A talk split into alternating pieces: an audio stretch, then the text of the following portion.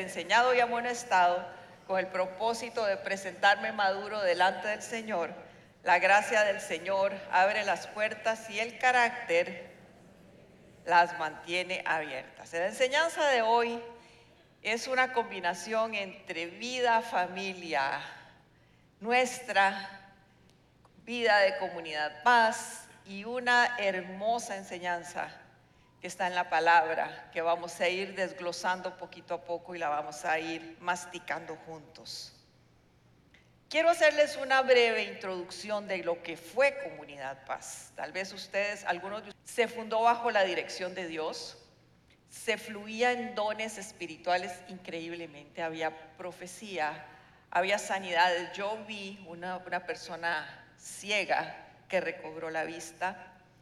Eh, había manifestaciones del Espíritu de diferente tipo. Éramos jóvenes ministrando el fluir del Espíritu Santo en iglesias como el templo bíblico. Los domingos en la noche íbamos a la iglesia a enseñarle a la gente del templo cómo se ministraba el Espíritu Santo. Fueron realmente tiempos de gloria, de comunidad paz y de manifestaciones del Señor. Y esto cesó a partir de que los fundadores de la COMU decidieron irse a Estados Unidos. Ellos se fueron a Estados Unidos y nuestra iglesia quedó, sin dirección. Eh, nosotros estuvimos desde el inicio, como lo saben, y la COMU entró en un tiempo de conflicto pavoroso como desde el año 95 más o menos hasta el 2007 fueron años de división, fueron años de pleito, de contienda, de crítica, de chisme. Fue algo pavoroso, la iglesia no tenía rumbo, se escogían pastores a dedo sin consultar al Señor. Después de haber tenido esa unción y esa presencia del Señor, realmente pasamos por tiempos muy, pero muy difíciles. Y la, el gran, la gran característica que había era que había chisme y división. Por eso somos tan drásticos en Comunidad Paz cuando se levanta un chisme o se provoca algo así, porque sabemos que eso nos destruye. Después de tener 750 personas, esta, historia que les estoy contando es en Shoppers, donde está Shoppers hoy. Eh, después de ser 750, terminamos siendo 250. Nosotros estábamos ahí todavía. Muchas de las personas que salieron nos preguntaban, ¿todavía están en la como? ¿Esa iglesia todavía existe? ¿Cómo siguen ustedes ahí? Eso es una iglesia muerta, desaparecida, porque la como, como fue referente al principio, después cuando cayó en esa crisis y en ese caos nadie ni la mencionaba. En algunos casos diría yo era el asme reír de la gente, nos criticaba por estar ahí, algunas personas nos decían déjenla morir ya, ya cierren esa vara cierren ese edificio y pongan un bar, una discoteca, lo que sea, pero ya ahí comunidad paz no tiene sentido. Algunos nos dijeron ciérrenlo, véndanlo y vayan a poner una iglesia donde haya un poco más de recurso económico, en una zona donde hay más recurso económico. ¿verdad? Nadie la quería, todos se la tiraban uno a otro, yo no quiero eso, yo no quiero eso, porque claro, había sido exitosísima y ahora era un verdadero desastre. Y Estuvimos así como hasta el año 2007 sin que nadie la quisiera liderar. Los ancianos estaban de salida, nadie quería levantarlo. Pero ¿por qué les cuento esta historia? Porque vamos a dejarla ahí y después la voy a retomar. Y vamos a estudiar una porción de la palabra que es preciosa, que es linda, es una historia maravillosa, eh, que empieza, digámoslo así, en, Moisés, cuando Moisés está en el monte Sinaí, Dios le da una serie de instrucciones para que se construya el tabernáculo. Recuerden, los que saben y los que no saben, el tabernáculo era como el templo portátil que Dios montó en el, en el desierto mientras ellos caminaban y mientras no tenían un templo. ¿ok? Era el lugar donde se hacían los sacrificios y todo el culto religioso pasaba en ese tabernáculo. Era una tienda grande, una tienda de campaña dividida en tres partes. Y en esa última parte era el lugar santísimo. Ahí moraba la presencia del Señor. Pero el Señor le define a, Moisés absolutamente todos los detalles de cómo quería a detalle que fueran las cosas que iban a ver en ese tabernáculo. Telas, colores, acabados, revestimientos, diseños, tamaños. O sea, el tabernáculo lo construyeron exactamente como el Señor quiso y todo un, cada mobiliario que había en los diferentes espacios era como el Señor lo había definido. Pero lo primero que el Señor le dijo a Moisés cómo hacerlo fue el arca. El arca del pacto, el arca del testimonio, el arca de Dios. Dios le dice a Moisés cómo quiere que sea esa arca. Esa arca, me pueden poner la imagen tal vez. Esa arca era más o menos así. ¿Ok? Ese era el arca. El arca era el lugar donde Dios le dijo a Moisés, en él voy a manifestarme a ti, sobre ella voy a manifestarme a ti. Eso que tiene aquí son dos querubines. El arca medía un metro doce por un metro doce, perdón, un metro doce por 67 centímetros por 67 centímetros. No era grande, era una, una cosita como así y como así de alta, así de ancha no era grande, pero era el lugar donde demoraba la presencia de Dios. Era el lugar donde el Señor se manifestaba y hablaba con Moisés. Pero sobre todo y durante la historia de Israel, este arca empezó a cobrar importancia, digámoslo así, porque se volvió casi un arma de guerra. Los israelitos cuando estaban en guerra con alguien iban con el arca y por lo general tenían la victoria. Entonces era un arma de, arma de guerra, de batalla y de victoria. ¿Por qué? Porque la presencia del Señor moraba en ese lugar. Y no solo para los israelitas era un arma de guerra, sino que sus enemigos sabían que cuando ellos venían con el arca, iban a tener problemas, porque la presencia de Dios moraba ahí. Esta arma, esta arma era de victoria, era, era lo que muchos anhelaban, tenerla en sí eh, para, para obtener la victoria, pero para el pueblo de Israel más que un arma de victoria era la presencia de Dios. En una de tantas batallas que Israel tuvo contra los filisteos, el arca fue capturada por los filisteos. Ellos perdieron, los israelitas perdieron y los filisteos capturaron el arca y se la llevaron para su templo.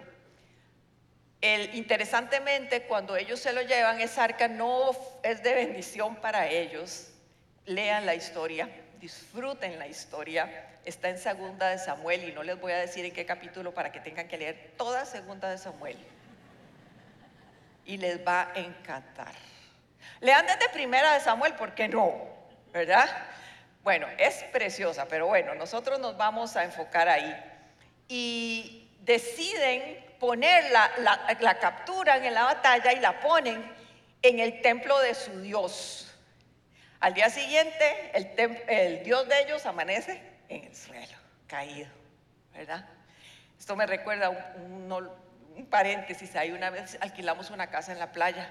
Cuando entramos estaba toda llena de dioses indios, todo. Yo, Vishnu, que no sé qué, y yo entré y entré en colapso, ¿verdad? Y dije, ¿qué voy a hacer aquí una semana con todo este viejerío que hay aquí, ¿verdad? Había a la par de la cama de Ale, mío una estatua, o sea, como así, de un Dios, ¿verdad? Y yo decía, la sangre de Cristo, ¿qué voy a hacer? Entonces dije yo, no, yo tengo que quitarlo de aquí. A la par mía este señor no duerme. Y me lo llevé y lo escondí detrás de un biombo que había. Me dice Adrián, mi hijo mayor, más. Le digo, lo quité porque me da mucho miedo que en la noche me despierte y vea esa cosa encima. Y me dice, peor va a ser haberlo movido y que te amanezca a la par. Le digo, ah, no. Ah, no. Ahora sí se fregó el asunto. Bueno, pero eso es una cosa extra y que les, se me ocurrió contarles. Pues más o menos así les pasó. Llevaron el arca, llegaron, llevaron el lugar, de, el, lugar el, mueble de bendición, pero para ellos fue enfermedades, se llenaron de tumores, hubo caos, hubo tragedias en el país, hasta que dijeron, la tuvieron siete meses y dijeron, de esto nos tenemos que devolver, esto tenemos que devolverlo porque no nos sirve para nuestra vida. Pues en ese tiempo la cogieron, la mandaron en una carreta, lean la historia, léanla.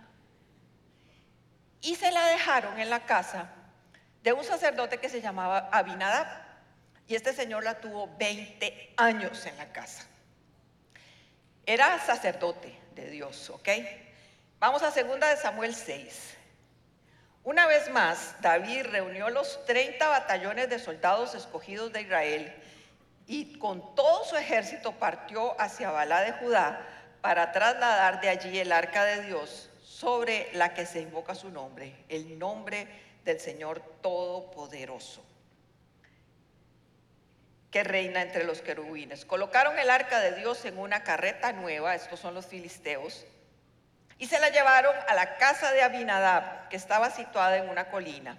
Usa y Agío, hijos de Abinadab, guiaban la carreta nueva que llevaba el arca de Dios. Agío iba delante del arca, perdón, esta es la historia ya cuando está en la casa de Abinadab y 20 años después la, la llevan, la, la trasladan para Jerusalén, que David quiso trasladarla para Jerusalén, al lugar donde debía estar.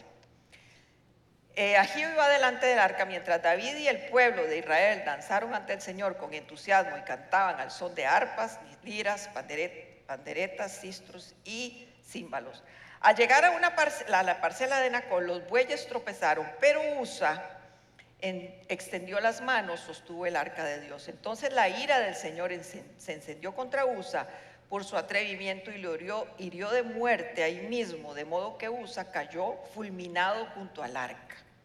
David se enojó, en otras versiones dice se entristeció, en otras dice estuvo temeroso y dijo, porque el Señor se, enojó porque el Señor había matado a Uso, así que llamó a aquel lugar Pérez Usa, nombre que se conserva hasta el día de hoy. Aquel día David se sintió temeroso del Señor y exclamó, es mejor que no me lleve el arca del Señor. Si, hacía muchísimos años eso, esta arca había sido de bendición, en los últimos años, en los recientes años, no había sido de bendición. Para los filisteos había sido pavorosa tanto que la devolvieron.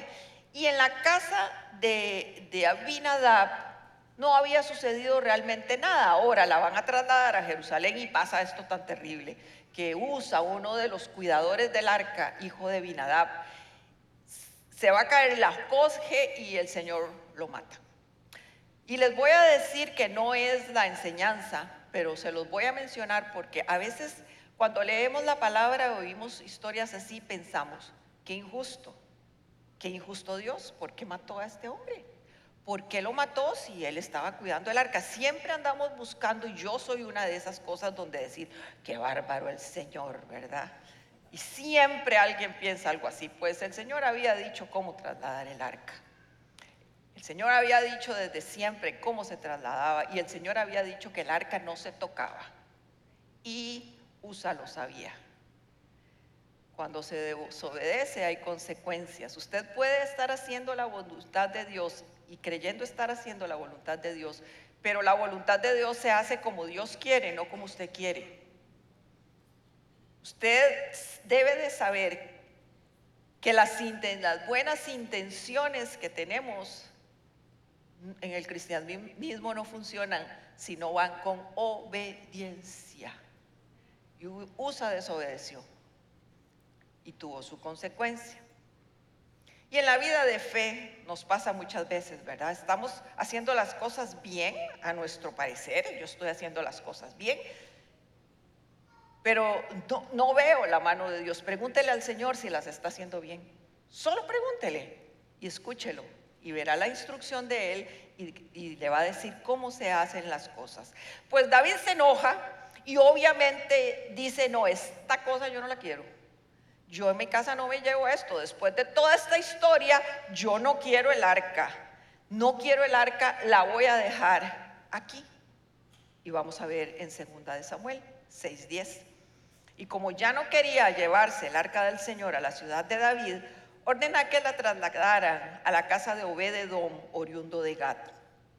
Fue allí como el arca del Señor permaneció tres meses en la casa de Obededom de Gat y el Señor lo bendijo a él y a toda su familia. En otras versiones dice, y todo lo que tenía. Ok, yo quiero que nos pongamos en los zapatos o las sandalias de Obededom y pensemos, ¿qué habrá pensado él? El rey no la quiso porque se acaba de morir un hombre. Estuvo en la casa de Abinadad guardada y ahí estuvo. Los filisteos se llenaron de tumores, de enfermedades, de temor, de pleitos, de todo sucedió en la tierra de los filisteos. Y ahora me vienen y me dejan esta casita, esta cajita a mí. ¿Qué voy a hacer con ella? Porque uno a veces pasa por la palabra y pasa muy rápido. Se la dejaron y David decidió ponerla ahí y bien. No, hay que pensar, hay que pensar qué pudo haber pasado con ese hombre. Quizá ese hombre no sabía, aunque era sacerdote, sabía que lo, lo importancia que tenía, pero qué hacía él, qué era su responsabilidad, qué tenía que hacer para llevar la presencia de Dios. Veamos, contrastemos ahora el arca de Dios en la casa de Abinadab y el arca de Dios en la casa de Obed Edom. El arca de Dios en la casa de Abinadab no significó absolutamente nada. Dice, 20 años estuvo la presencia del Señor en la casa de Abinadab y no sucedió nada. Tres meses estuvo la misma cajita la misma presencia y su casa, su familia y todo lo que tenía fue bendecido. Realmente no se sabe qué no hizo Abinadab, no se sabe, pero algunos estudiosos dicen que primero creen que no valoró lo que eso significaba. Y lo tuvo en su casa como la, tuvo su casa como un tiempo de bodegaje de aquello como cuando tenemos un mueble en la casa que no sabemos dónde ponerlo, ¿verdad? Y uno dice, ay, no sé dónde poner esto, y lo pongo aquí, y lo cambio, y lo pongo allá, y lo cambio, y los esposos le dicen a uno, decidite dónde querés poner ese chunche, y uno, no, no sé, no sé, pues hasta en la bodega llegó a dar el, mueble de nuestra casa, y aún así estorba, pues seguramente Abinadab así la tenía. Se familiarizaron quizá con el arca y estuvo tanto tiempo donde ellos que le, le perdieron el respeto y le perdieron el significado que tenía por haber, haberse familiarizado con ella. Ya no era la importancia de que era la presencia de Dios, sino que era cualquier cosa. Y muchas veces nos pasa. Ahora la presencia de Dios no está en el arca, es más, el arca no se sabe si existe. Indiana Jones nunca la encontró, creo. No sé si la encontró. Seguro me dormí a mitad de la película. No se sabe, pero hoy la presencia de Dios, ¿a dónde está? En usted y en mí. Y nos hemos familiarizado con que esa presencia está en nosotros y hemos menospreciado el milagro impresionante de que Dios mora en cada uno de nosotros. Y entonces nos decimos, sí, Dios está en mí, pero ¿qué? Ya, ya, ya, ya me acostumbré a que Dios esté en mi vida. Y nos pasa, a ver, a mí me ha pasado, me acostumbro a que Dios esté conmigo y ya no me maravillo día a día desde que sale el sol. Por eso las oraciones de la mañana me encantan. Porque yo abro la ventana y empiezo a orar y veo, no, no crean que veo montañas pastos verdes y flores, no, no, veo una casa al frente de la mía, pero veo el cielo y me maravillo de que todos los días el Señor abre, abre los cielos para verlos. Maravillémonos y dejemos de familiarizarnos y de acostumbrarnos con que Dios no solo está en nosotros, sino está con nosotros.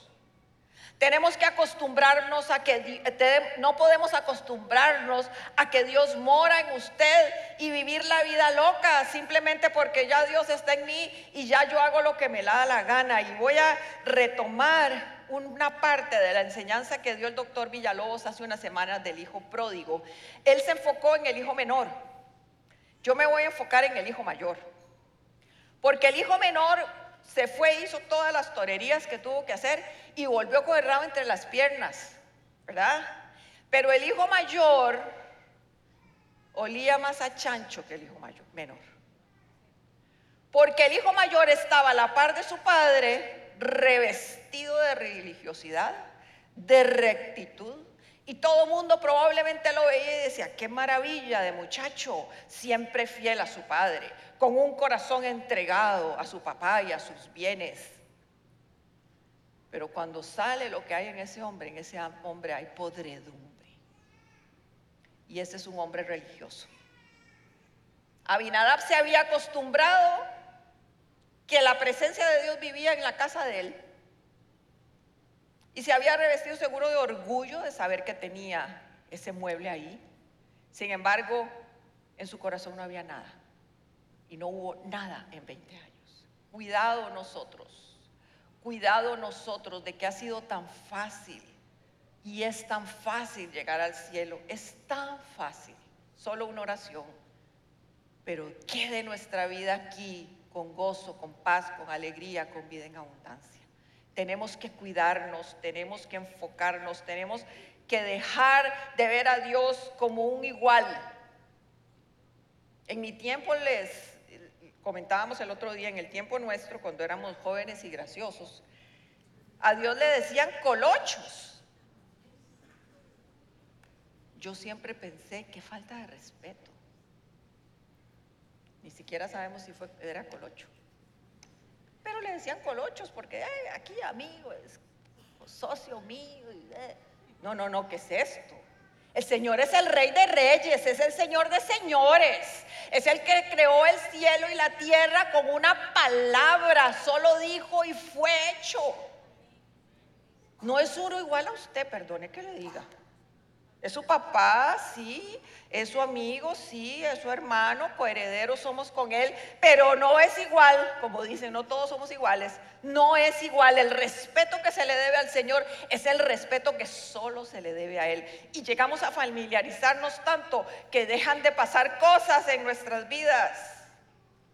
Mientras tanto, en la casa de Obededón tres meses y hubo bendición bendición para él, para su familia y para todo lo que tenía. Tampoco sabemos lo que hizo Obededón, pero sí les puedo asegurar que Obededón hizo lo que Dios había dicho que se hacía con el arca y no hizo lo que le dio la gana.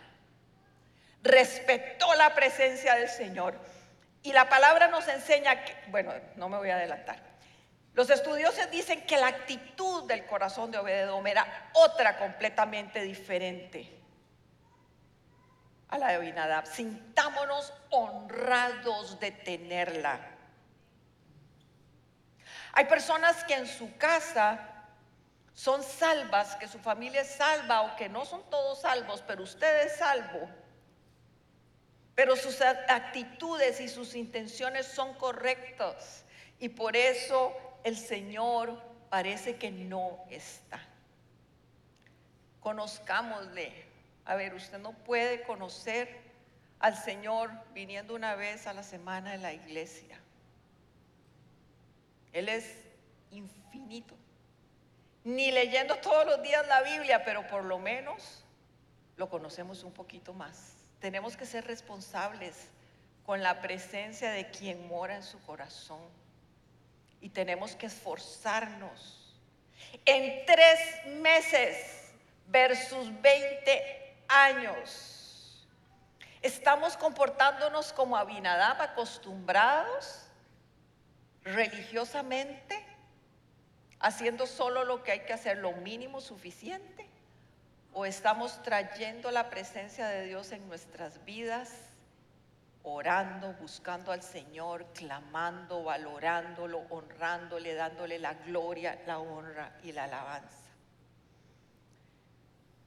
Volvamos a la historia de la Como. Como les dije, la Como era un caos bárbaro, bárbaro.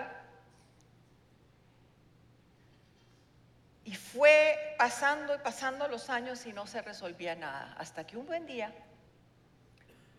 nos dijeron, como le dijeron a Obededón, aquí se la dejo. Todos se fueron y nos dejaron la comunidad Pasajale y a mí a mi familia. Al igual que Obededón, terror probablemente, ¿qué hacemos con esto?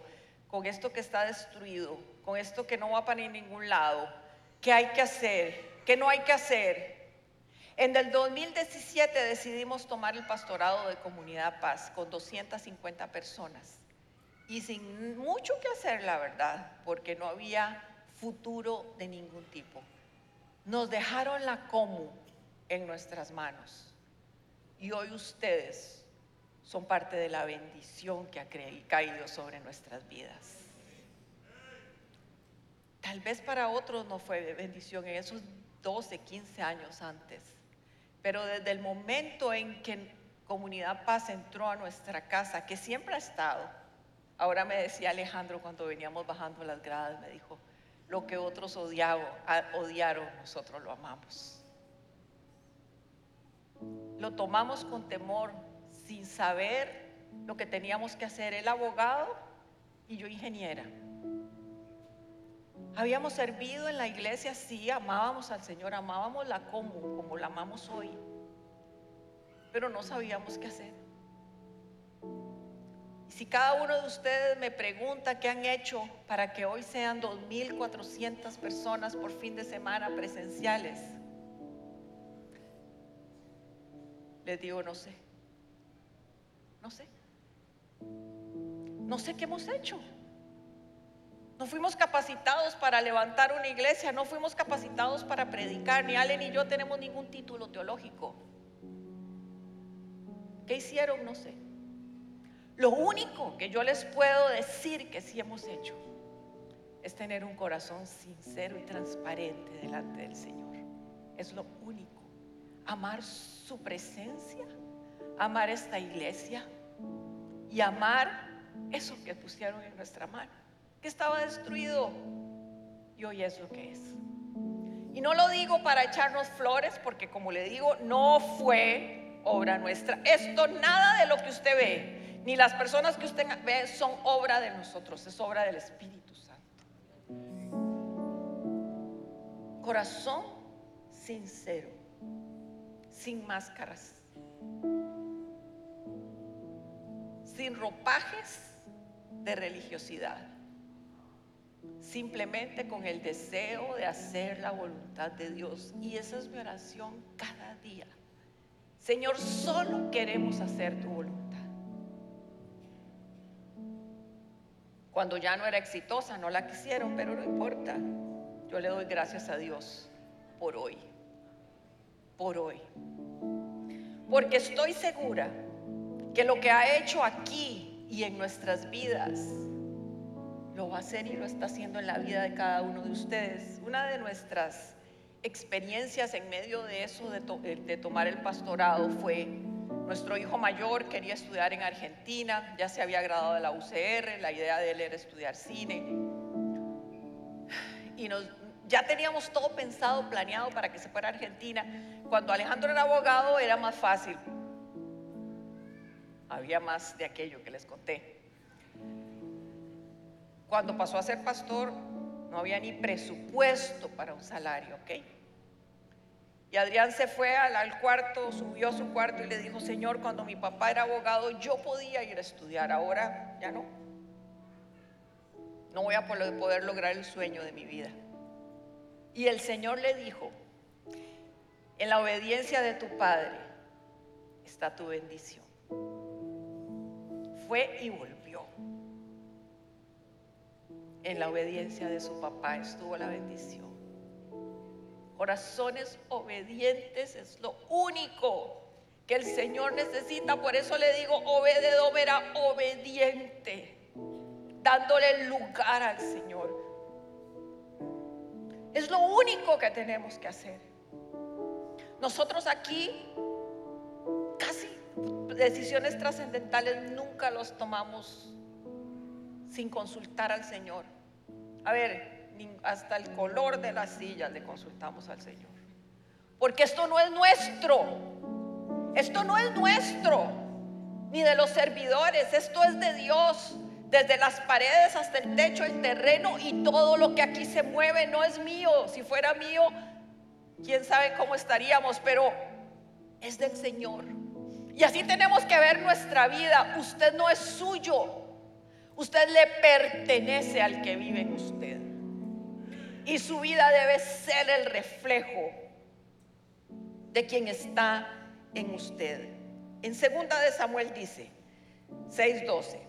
En cuanto le contaron al rey David que por causa del arca del Señor había bendecido a la familia de Obededom y toda su hacienda, David dijo, ahora sí, fue a la casa de Obededom y en medio de gran algarabía trasladó el arca de Dios a la ciudad de David.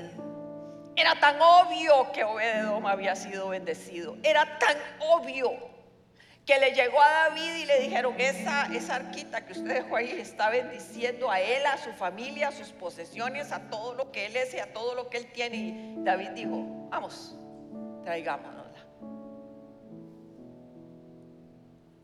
Nosotros debemos ser así. La bendición de Dios tiene que ser tan real en nuestras vidas que muchos la vean. Tiene que verse si usted dice que ama al Señor y que ha entregado su vida al Señor, tiene que vérsele.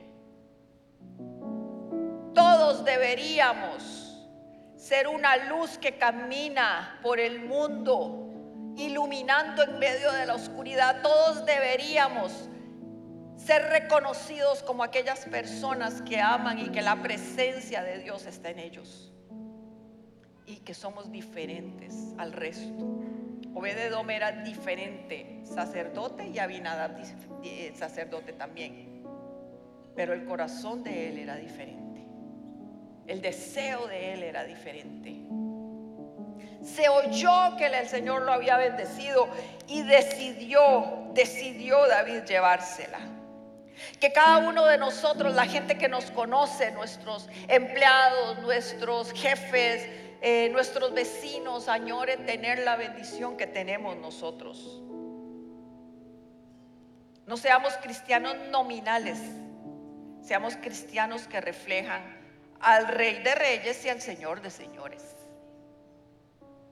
No podemos pasar desapercibidos. Si usted siente que la presencia de Dios está en usted, pero usted no es bendición, revísese porque la culpa no es de Dios. El arca estaba donde Abinadab y no pasó nada. El arca estaba donde Obededom y pasó de todo. El común denominador, el arca. Las personas diferentes.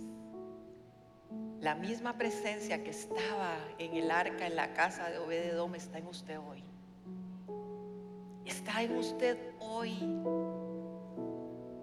Y así produjo bendición en él con un corazón sincero.